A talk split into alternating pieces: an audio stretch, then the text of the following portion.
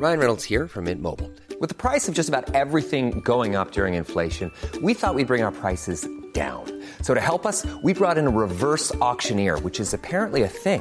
Mint Mobile unlimited premium wireless. Ready to get 30, 30, bit to get 30, bit to get 20, 20, 20, bit to get 20, 20, bit to get 15, 15, 15, 15 just 15 bucks a month. So, Give it a try at mintmobile.com slash switch. $45 upfront for three months plus taxes and fees. Promo for new customers for limited time. Unlimited more than 40 gigabytes per month. Slows. Full terms at mintmobile.com.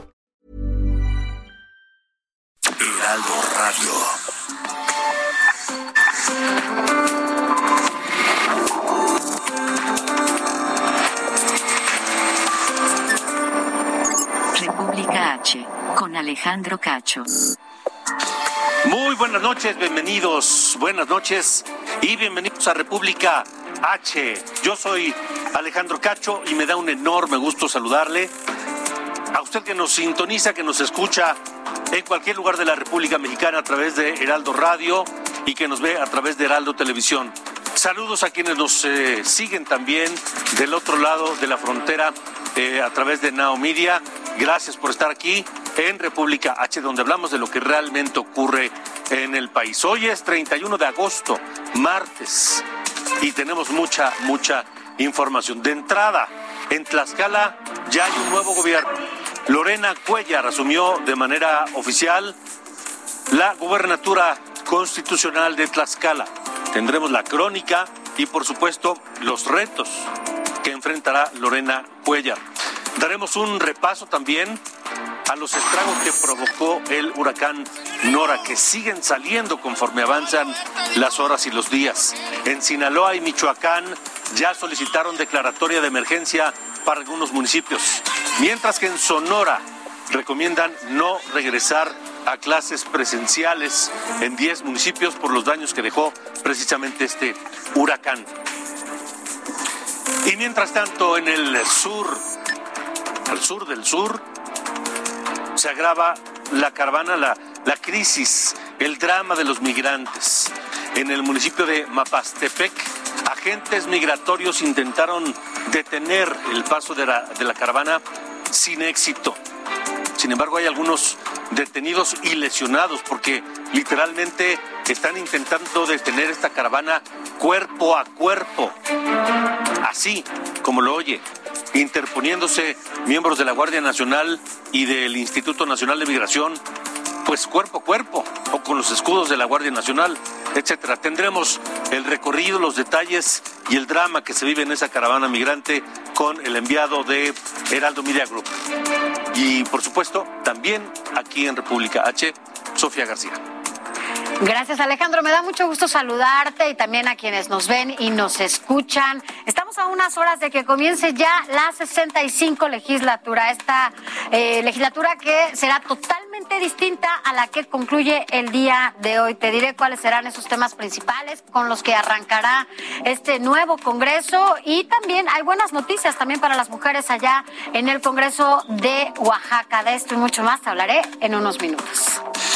Bueno, y de última hora parece que se confirma una noticia que viene eh, manejándose pues durante la tarde de este martes, que es la renuncia de Julio Scherer Ibarra como el eh, eh, consejero jurídico de la presidencia de la República, uno de los hombres más cercanos del presidente Andrés Manuel López Obrador, se informa, ha dejado, ha renunciado a la consejería jurídica de la presidencia de la República. Se habla desde que, desde las seis de la tarde hay una reunión en Palacio Nacional precisamente para llevar a cabo esta transición en la consejería jurídica de la presidencia de la República a cargo hasta hoy de Julio Scherer Ibarra.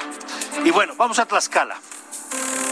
En Tlaxcala comenzó una nueva etapa, una etapa en la que Lorena Cuellar asume como gobernadora constitucional de ese estado.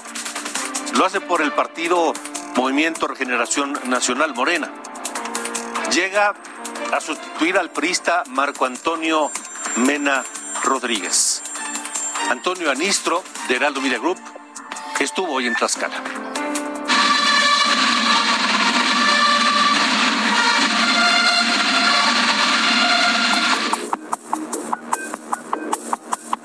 Lorena Cuellar Cisneros rindió protesta como gobernadora constitucional del estado de Tlaxcala ante el Pleno de la 64 legislatura local, cargo para el que fue electa el pasado 6 de junio y que permanecerá hasta el 2027. Protesto guardar y hacer guardar la constitución política de la República, la particular del Estado y las leyes que de una u otra emanen y desempeñar leal y patrióticamente el cargo de gobernadora del estado de Tlaxcala que el pueblo me ha conferido.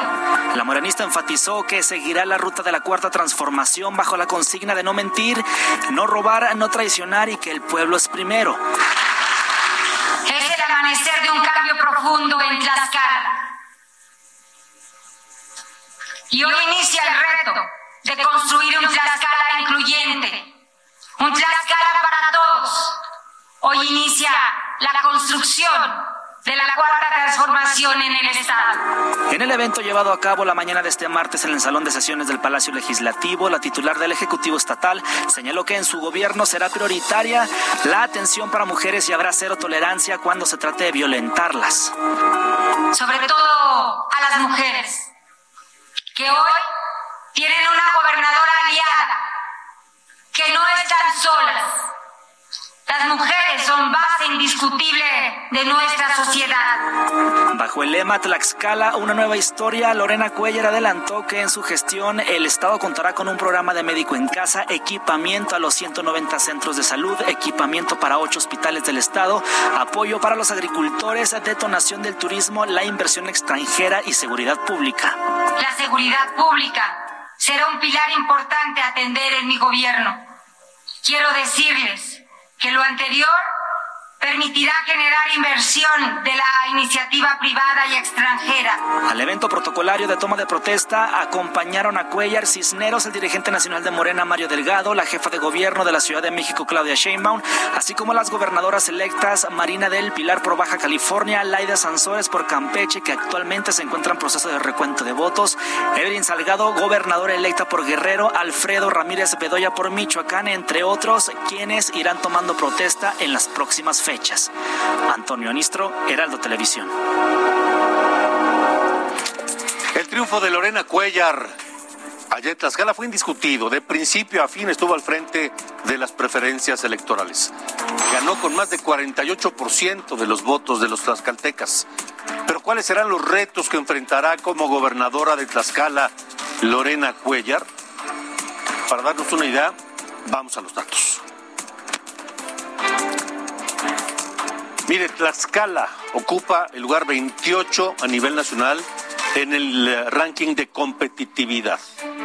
En cuanto a la educación, Tlaxcala presenta pues eh, un índice de 41, 44.1% en la educación media, es decir, menos de la mitad de los jóvenes tlaxcaltecas terminan la preparatoria. Eso significa ese número de 44.1%. En cuanto al rezago social, Tlaxcala ocupa el lugar número 13 a nivel nacional en cuanto al rezago social.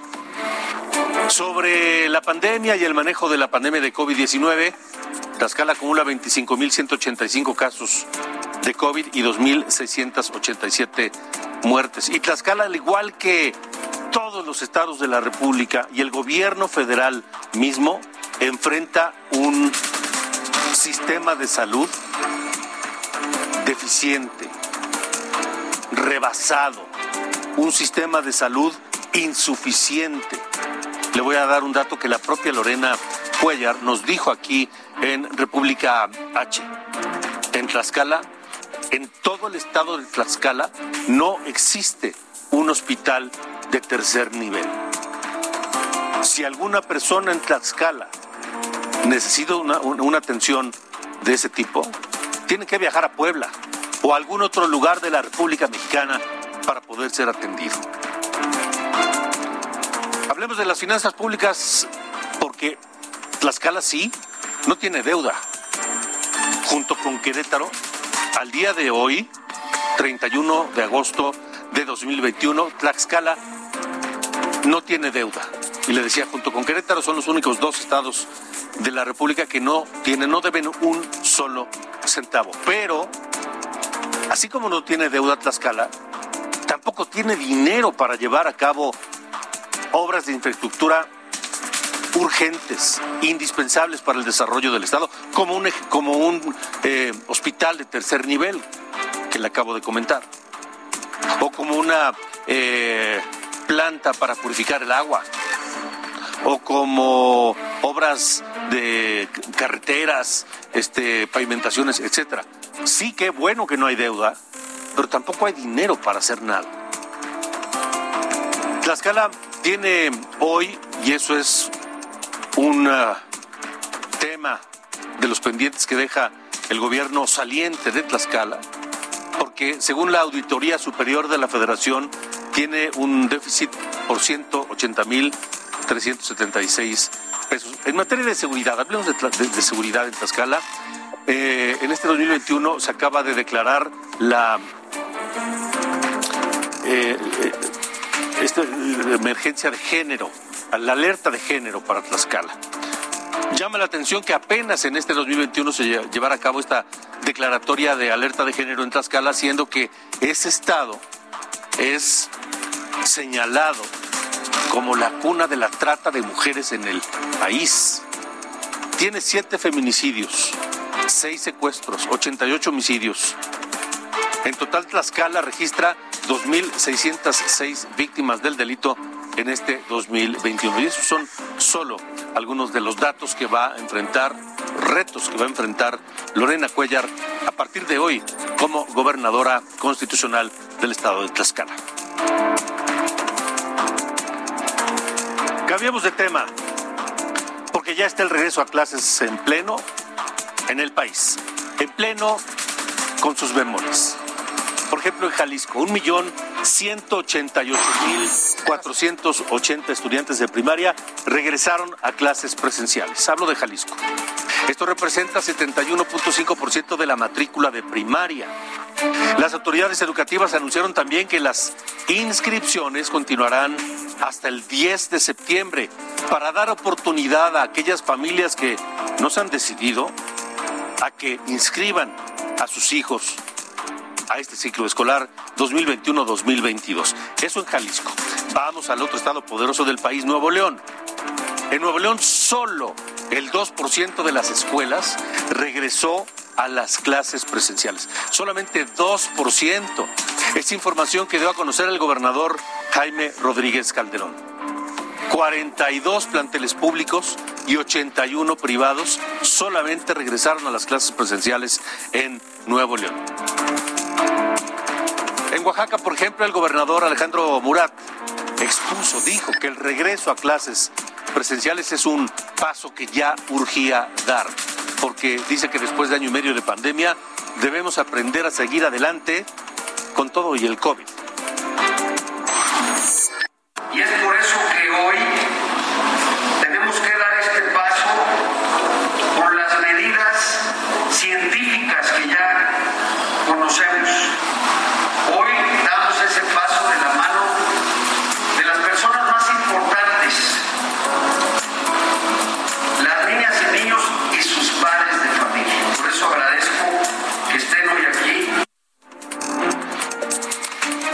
Aguascalientes, donde regresaron a clases presenciales 142 mil estudiantes, es decir, poco menos de la mitad de la matrícula total que anda por los 293 mil alumnos.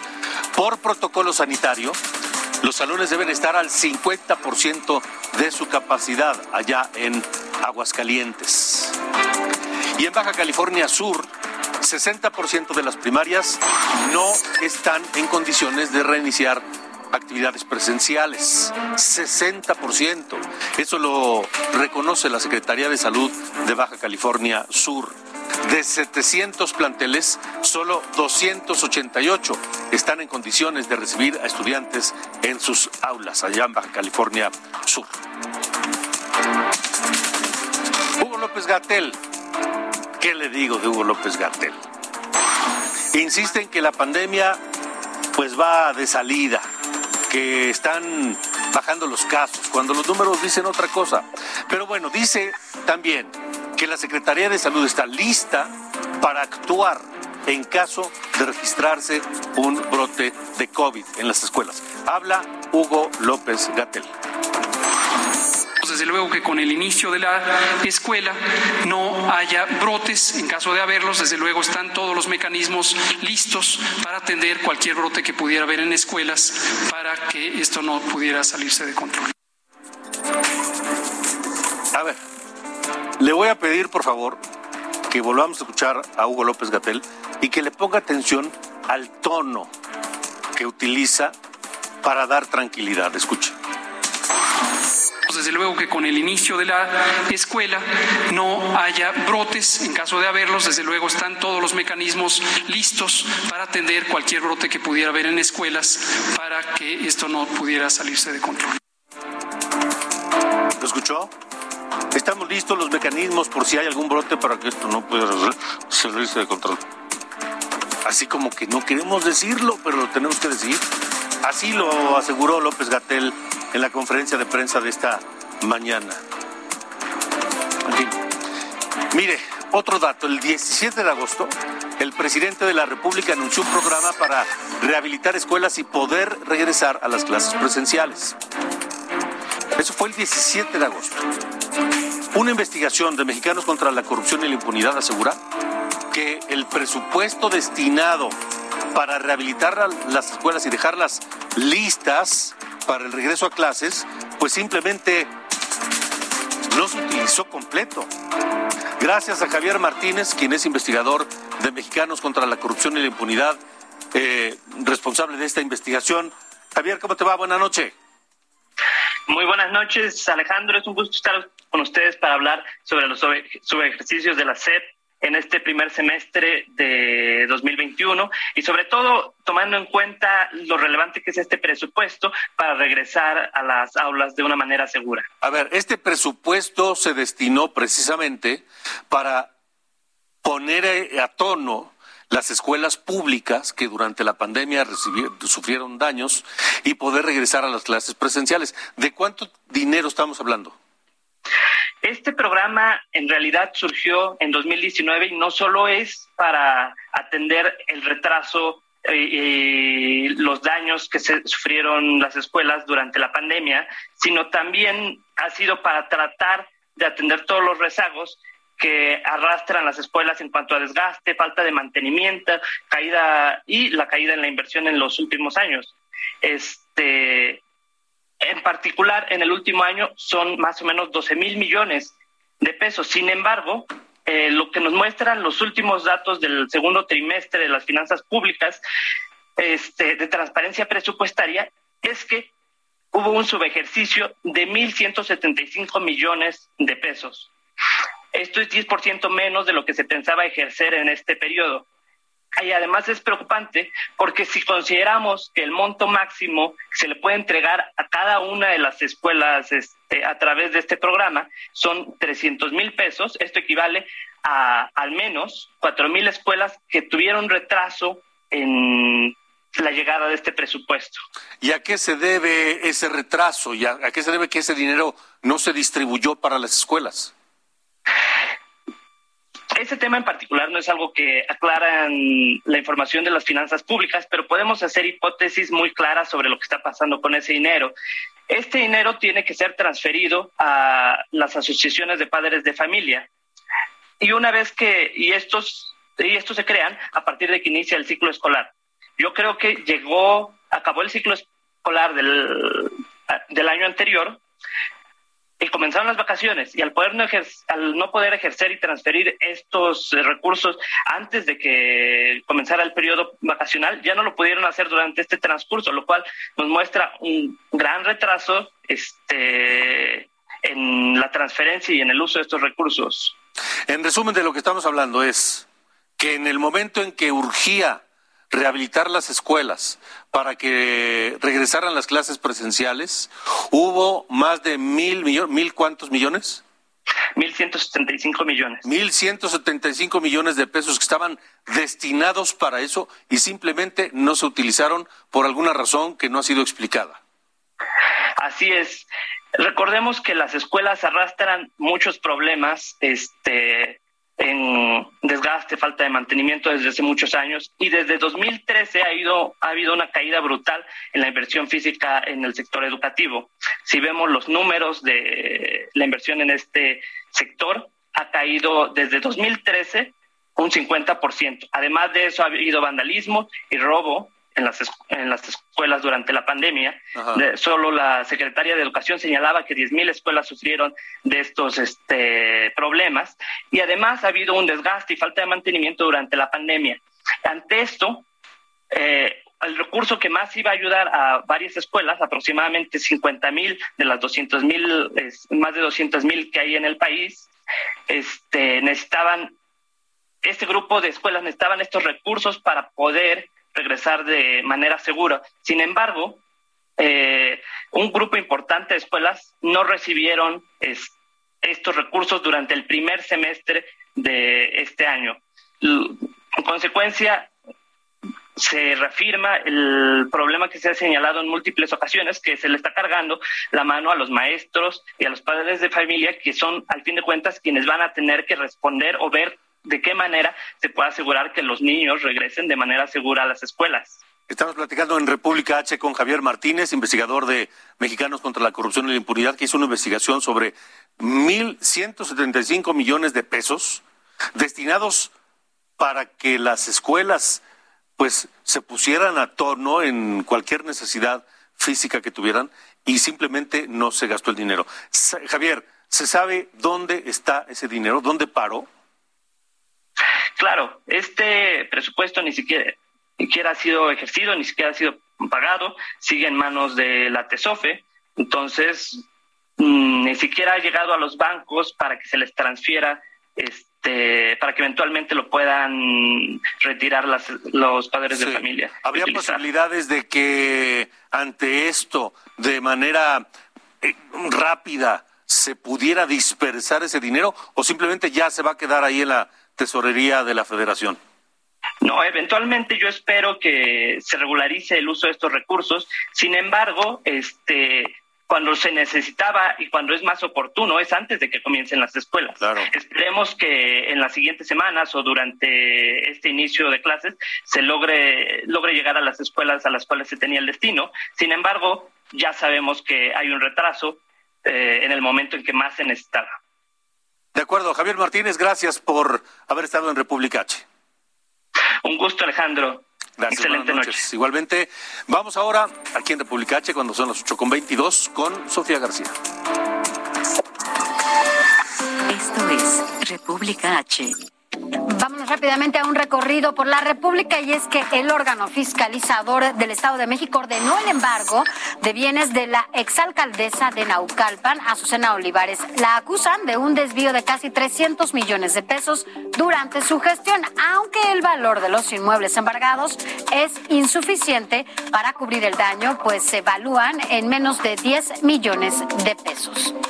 Y el alcalde de León, Héctor López, aseguró que se ha hecho cargo de las necesidades de la Guardia Nacional y el Ejército Mexicano. Así respondió al presidente Andrés Manuel López Obrador, quien afirmó que no cuenta con el gobierno de Guanajuato. El alcalde refrendó su apoyo a las Fuerzas Armadas.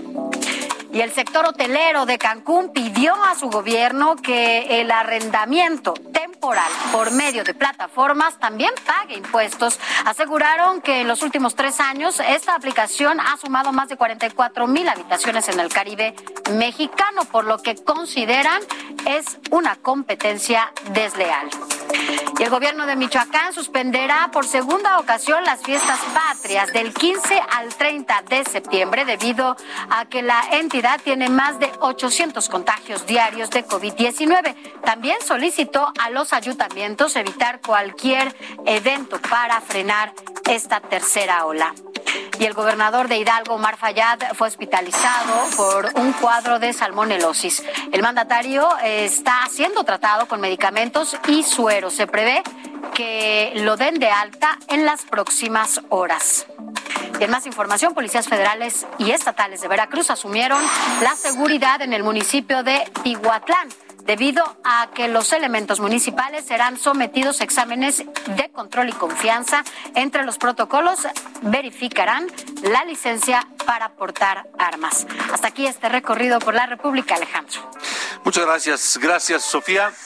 Eh, vamos a ir a una pausa aquí en República H, pero no se despegue porque de vuelta el drama de los migrantes haitianos, centroamericanos, niños, mujeres, hombres, que lo que quieren es encontrar una mejor vida y que se enfrentan en territorio mexicano con eh, el obstáculo de la Guardia Nacional y otros. Vamos a una pausa.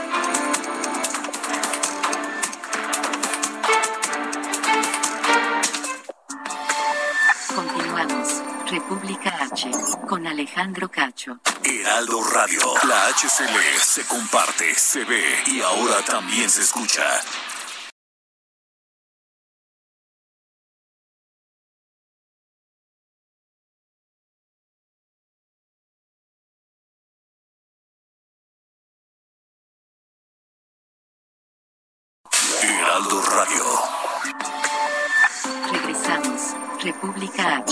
Con Alejandro Cacho.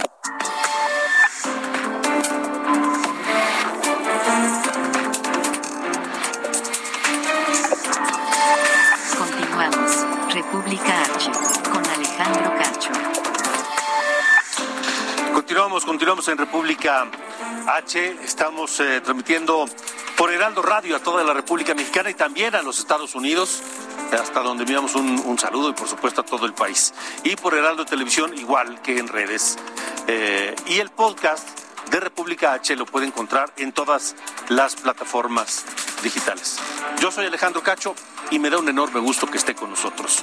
Vamos a Chiapas. Le hemos dado seguimiento paso a paso al desarrollo de esta crisis migratoria y humanitaria que se vive en el sur del país. Y ahora ha salido una caravana hacia el norte, caravana de principalmente haitianos que lo que quieren es llegar a la frontera con los Estados Unidos. Nuestro corresponsal José Eduardo Torres nos tiene toda la información de lo que ocurre en torno de esta caravana. ¿Cómo te va, José Eduardo? Buenas noches. ¿Dónde están hoy? Alejandro, buenas noches. Me da gusto saludarte este martes. Y bueno, las cosas hoy se salieron de control aquí en Chiapas en torno al tema migrante, a la situación que están pasando miles y cientos de extranjeros en estos momentos por territorio chiapaneco. Me encuentro justo en la comunidad de Uluapa, ya a unos 15 kilómetros de Mapastepec, donde se encuentra descansando ya este segundo contingente de migrantes integrado por al menos 600 personas que salieron y que con paso muy veloz han llegado ya hasta este punto de la geografía chiapaneca. Sin embargo, Alejandro, hay una situación bastante complicada.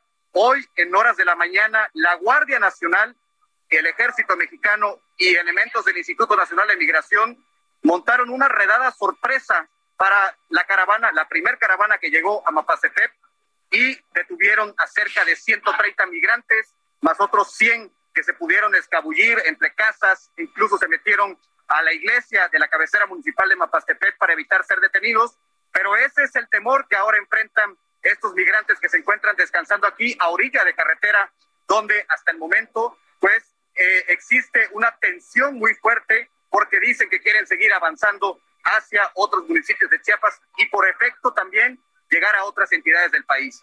Como te comento, me encuentro justo en este punto que vamos a, a revisar un poco. Aquí es donde los migrantes esta noche están descansando después de una ardua jornada de caminar cientos y cientos de kilómetros, al menos 160 kilómetros hoy y otros 100 que se, que se tienen contemplados mañana.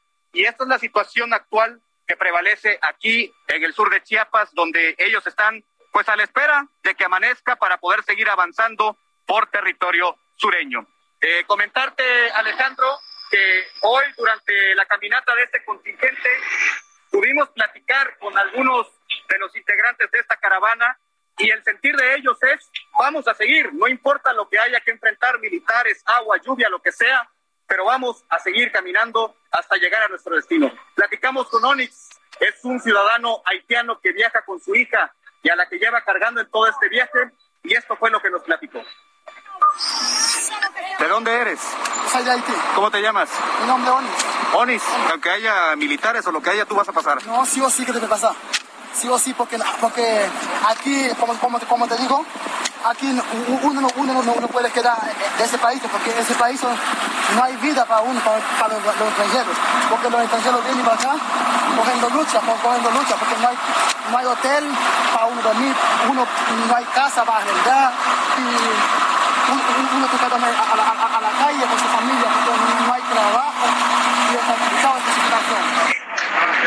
Alejandro, esta es la situación, este es el espejismo de muchos migrantes que están avanzando en esta caravana hoy por el sur de Chiapas y como te reitero, el temor en estos momentos es que en cualquier momento aparezcan los agentes migratorios, la Guardia Nacional y el Ejército Mexicano para estas tareas de contención que hoy se salieron de control, sorprendieron a todos e incluso esperaron a que la prensa desapareciera de la cabecera municipal de Mapastepec para poder llegar a este punto y detener a decenas de migrantes que hoy pues ya están detenidos y están en alguna cárcel migratoria o en algún punto del cual no sabemos su paradero. Situación complicada, Alejandro, que en las próximas horas pues va a dar mucho de qué hablar porque todavía hay cientos de migrantes en ruta hacia el centro del país. Para entenderlo claramente, José Eduardo, José Eduardo Torres, corresponsal de Heraldo Media Group allá en, en Chiapas, hay, digamos, dos, dos, dos brazos de la caravana, uno que se retrasó y el otro donde va la la prensa, tú y otros compañeros reporteros van en esa, en esa otra parte. Aquella donde no hay prensa es donde se llevó a cabo esta detención masiva de migrantes. En efecto, Alejandro, aquella donde no hay prensa, donde no hay derechos humanos, donde no hay activistas que en ese momento documentaran la agresión que se estaba dando en contra de esta caravana migrante. Y la denomino agresión porque a final de cuentas llegaron gritando que nadie se moviera de ese lugar, que estaban detenidos y que tenían que ascender a los autobuses que habían enviado a ese lugar para trasladarlos a otros puntos, porque según el INM están de forma ilegal en el país, pese a que muchos de ellos cuentan o contaban con documentos por parte de la Comar para su libre tránsito, por lo menos en Chiapas, y que este proceso evitaría detenernos. Hoy la situación es una nueva jugada, Alejandro. No sabemos, no entendemos las reglas del juego, porque están deteniendo a muchos migrantes. Está esta segunda caravana que está en este punto denominado Uluapa, a 15 kilómetros de Mapastepec, donde se detuvo la primera caravana. Y existe mucha incertidumbre en torno a qué va a pasar en las próximas horas. Ahora, José Eduardo, ¿qué pasa con qué pasa con esta gente? ¿De qué se alimentan? ¿Dónde comen? ¿Qué comen? ¿Dónde duermen? ¿Dónde, dónde qué baños utilizan? ¿Se bañan? ¿No se bañan? ¿Cómo están pasando este transcurso de los días en la caravana? Bueno, viajan en situaciones infrahumanas eh, verdaderamente poco eh, considerables para este tipo de travesía que están realizando. Muchos ya desgastados a estas alturas del camino. La comida tiene que ser frutas que encuentran en los árboles de la ruta que llevan sobre la carretera. Los baños los tienen que improvisar entre matorrales. Y lo que más preocupa de toda esta situación es que viajan muchos niños, muchos niños y niñas en este contingente que definitivamente están enfrentando ya las consecuencias de soportar temperaturas de 37, 38 grados centígrados a las 10, 11, 12 del día y a las 3, 4 de la tarde soportar agua, lluvia, que evidentemente pues va dañando la salud de los niños, de las niñas y también de las personas adultas. Pero sí es una situación verdaderamente complicada porque ya que llegan desgastados a cierto punto de Chiapas, la Guardia Nacional entra en acción, los detiene, los choca y se los lleva a otros puntos, como te menciono, que no sabemos hasta este momento dónde están.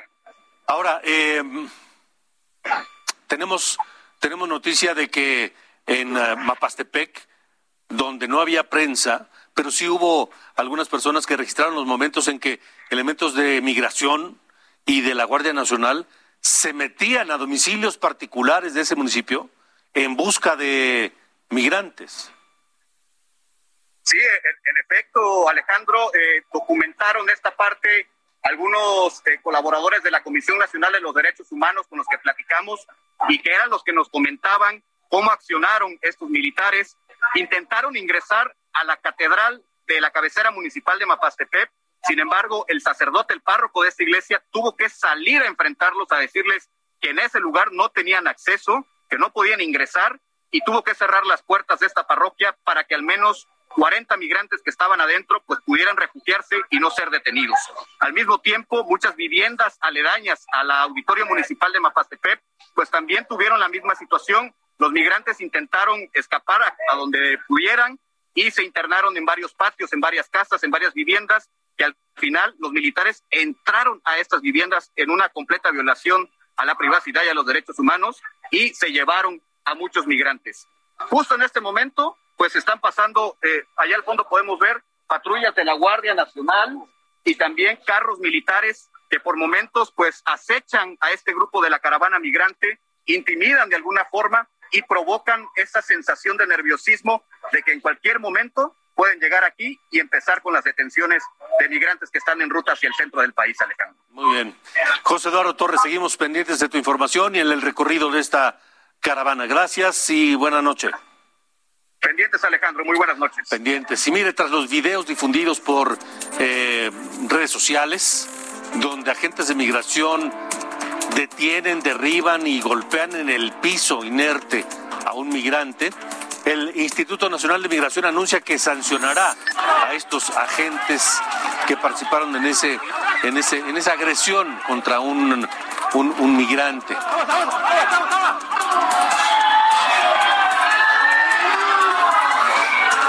Y el gran ausente esta noche y todos los días en que ha durado la caravana migrante es precisamente el Instituto Nacional de Migración. No ha dicho una sola palabra el Instituto Nacional de Migración. No ha emitido una sola línea, una sola comunicado para explicar su actuación ante esta caravana y ante esta situación, crisis migratoria, la peor de la historia moderna en México. El Instituto Nacional de Migración simplemente está mudo. Vamos con Sofía García. Esto es República H. Gracias Alejandro. Bueno, pues hoy finalmente concluye la legislatura número 64, la cual, hay que decirlo, se convirtió en la primera desde 1997 en contar con mayoría absoluta del partido en el poder. Situación que permitió a Morena justamente impulsar el proyecto de López Obrador mediante reformas legales desde el Congreso tras la elección del 6 de junio todo cambió. El Congreso Federal dio un giro y ahora, además de que la legislatura número 65 será la primera con el mismo número de diputadas y diputadas, los números se modificaron. Morena llega con 198 diputaciones, el PAN con 114, PRI con 70, PRD 15, Verde 43, el PT 37 y Movimiento Ciudadano 23. Así que ahora el arte de negociar será fundamental para negociar objetivos desde los partidos políticos. Será también la primera legislatura que tendrá diputados reelectos, con lo que se pretende, bueno, pues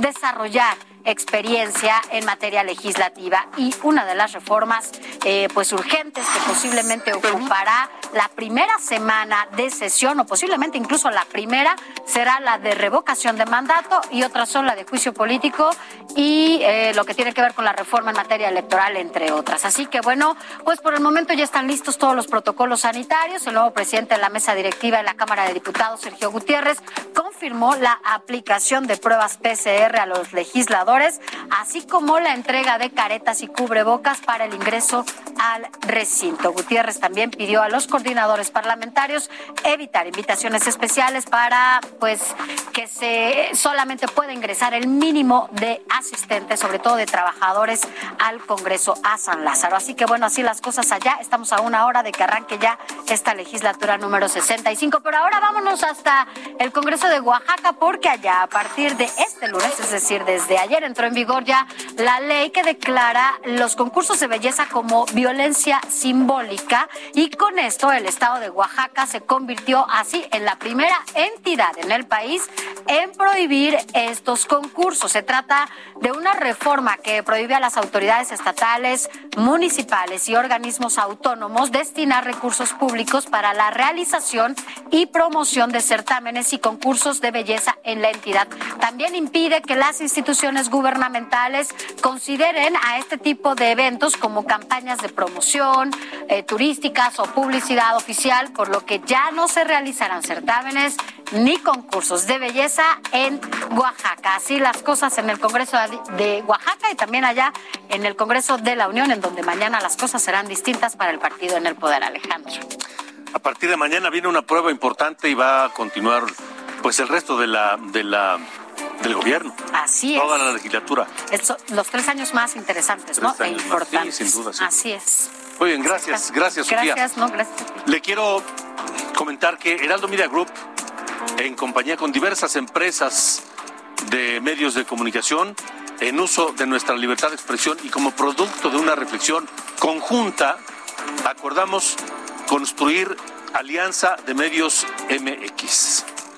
El espíritu que nos motiva a todos en estos medios es defender la libertad de expresión, combatir la impunidad en los casos de ataques contra periodistas y contra medios y exhortar una mayor cercanía con la comunidad. Suscribimos que el fortalecimiento de nuestra democracia requiere de todos los actores involucrados, periodistas, medios de comunicación, sociedad civil también, los poderes del Estado. El compromiso de crear una atmósfera de garantías suficientes para el ejercicio del periodismo. Esta alianza de medios MX se crea a partir del día de hoy.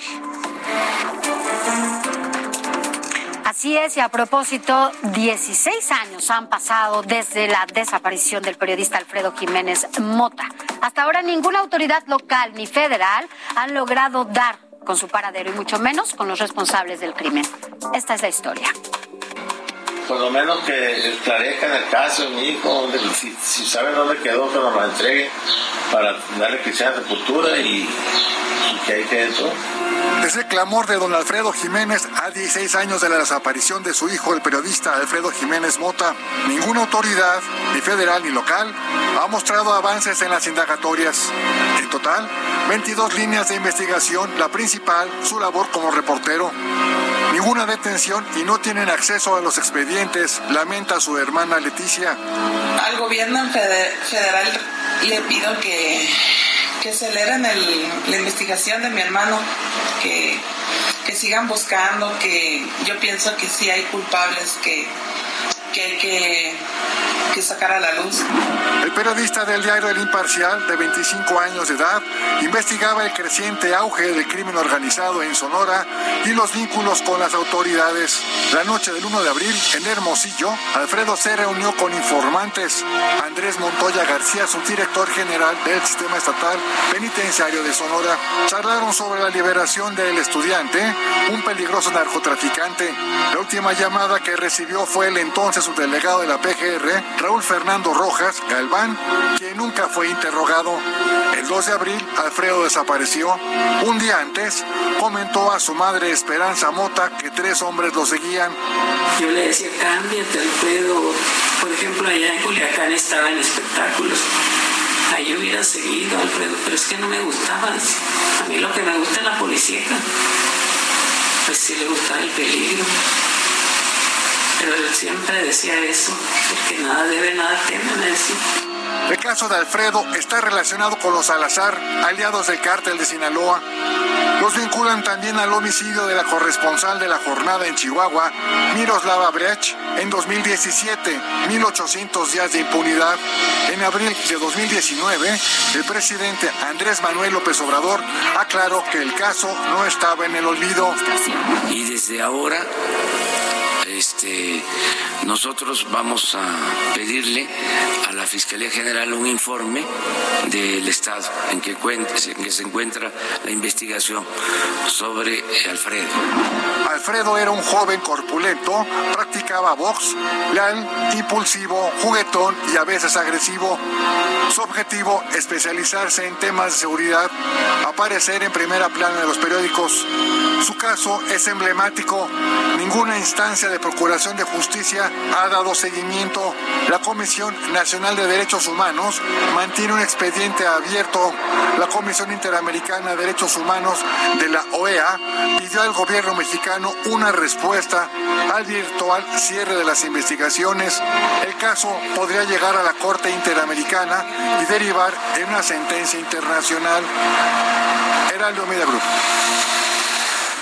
Vamos ahora a Nuevo León, a San Pedro Garza García, que presume ser el municipio no solamente más pudiente de México, sino el más seguro, el más bonito, el de mejores servicios, porque allá un grupo de policías, pues parece que le están haciendo el trabajo sucia a la delincuencia organizada. Daniela García, te saludo allá en Monterrey. Buenas noches. Muy buenas noches, Alejandro. Así es, hoy se da a conocer que siete policías municipales de San Pedro Garza García eh, pues eh, fueron detenidos por la Fiscalía General de Justicia por supuestamente estar involucrados en un secuestro a una persona que ellos entregaron a civiles armados. Eh, información proporcionada por la Fiscalía General de Justicia del Estado fue que la Fiscalía Especializada en Antisecuestros eh, realizó esta mañana un operativo simultáneo en todas las sedes de la Secretaría de Seguridad Pública del municipio, buscando cumplir con las órdenes de aprehensión en contra de los policías señalados. Las órdenes pues, fueron emitidas muy temprano esta mañana por el juez de control del Estado a petición de la gente del Ministerio Público de la Fiscalía Especializada en Antisecuestros, pues después de que se hiciera la denuncia por parte de la persona privada de su libertad. Según ha trascendido, fue el 22 de julio de este año cuando en el centro del municipio de San Pedro, como bien mencionas tú, el más acaudalado y también el que supuestamente es de mayor seguridad, esta persona hizo una denuncia después de que encontró daños en su domicilio en el centro del municipio metropolitano, por lo que acudieron estos siete policías a recabar la información. Sin embargo, en lugar de cumplir con sus labores, se reportó que lo que hicieron fue privarlo de su libertad por algunas horas para posteriormente entregarlo a un grupo de civiles armados que hicieron eh, pues una llamada a los familiares de esta persona para solicitar un pago de dos millones de pesos para obtener su libertad. Este pago, pues lo que nos ha informado la autoridad es que no fue realizado por los familiares y se realizó un operativo para rescatarlo. Sin embargo, pues lo que sí trascendió finalmente es que esta persona denunció a los siete policías que lo detuvieron en su momento, lo entregaron a este grupo de civiles armados y hoy pues finalmente fueron detenidos por parte de la Fiscalía General de Justicia y en colaboración con el mismo municipio de San Pedro Garza García, quien colaboró para dar a conocer con las identidades de estas personas. Ha trascendido ya un poco sobre la, la, información de estas personas, de estos policías que están siendo investigados. Se encontró que incluso hay personas de 20 años de edad que estaban trabajando como policías y que estuvieron relacionados en este caso de secuestro, Alejandro. Daniela, qué grave, qué grave sobre todo en, un municipio como San Pedro Garza García, ¿qué dice el presidente municipal o qué dice el jefe de la policía de San Pedro?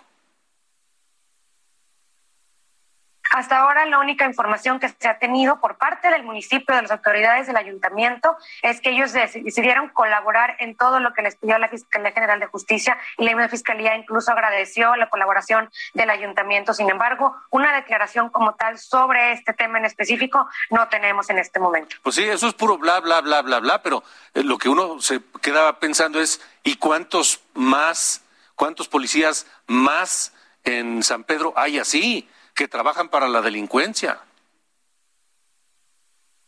Así es, es uno de los cuestionamientos que obviamente ha llamado mucho la atención el día de hoy por parte de la ciudadanía que pues se sentían un poco seguros y protegidos por esta policía que estaba, pues se presumía que era una de las más seguras y de mayor confianza en todo el país. Sin embargo, pues sí, hay este tipo de cuestionamientos. A este momento no ha habido eh, pues información por parte del municipio sobre alguna declaración, si, incluso si se estarán haciendo investigaciones al resto de los policías que trabajan en la Secretaría de Seguridad Pública del municipio. Me refiero a exámenes de confianza, por ejemplo. Sí, claro, claro.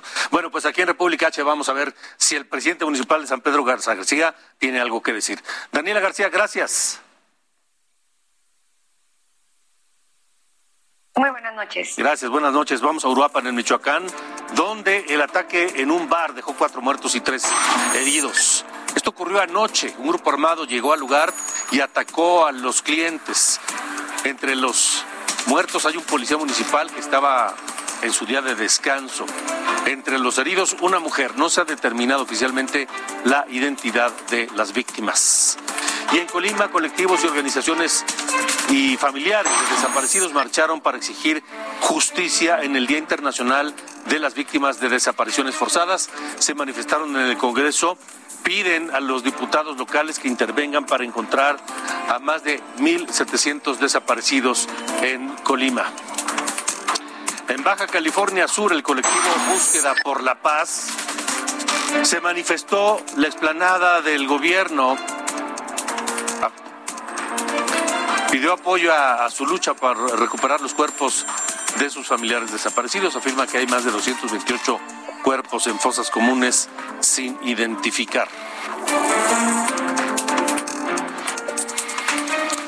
El huracán Nora dejó daños en varios estados del país. En Jalisco afectó 10 municipios.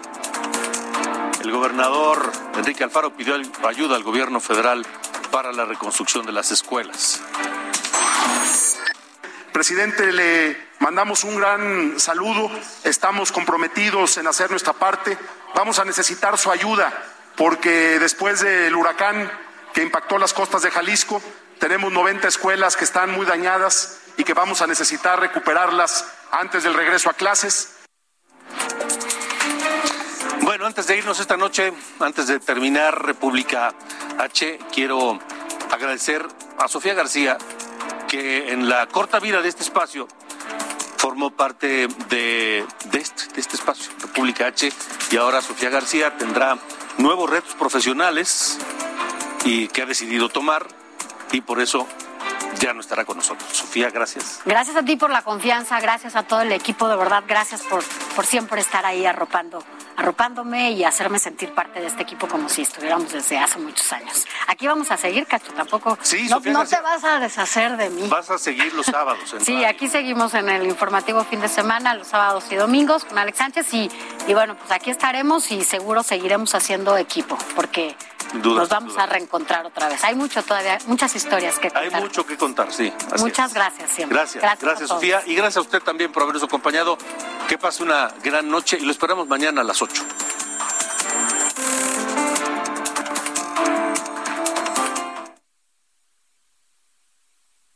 República H con Alejandro Cacho. Heraldo Radio. Hey, folks, I'm Mark Marin from the WTF Podcast, and this episode is brought to you by Kleenex Ultra Soft Tissues, your ally to help tackle your allergy symptoms this season. I love the change of seasons, but nobody loves pollen and all those other things floating in the air that make you sneeze during this nice weather. Kleenex Ultra Soft Tissues are hypoallergenic and allergist approved, so fight back against watery eyes and runny noses without worrying about irritating your skin. For this allergy season, grab Kleenex and face allergies head on.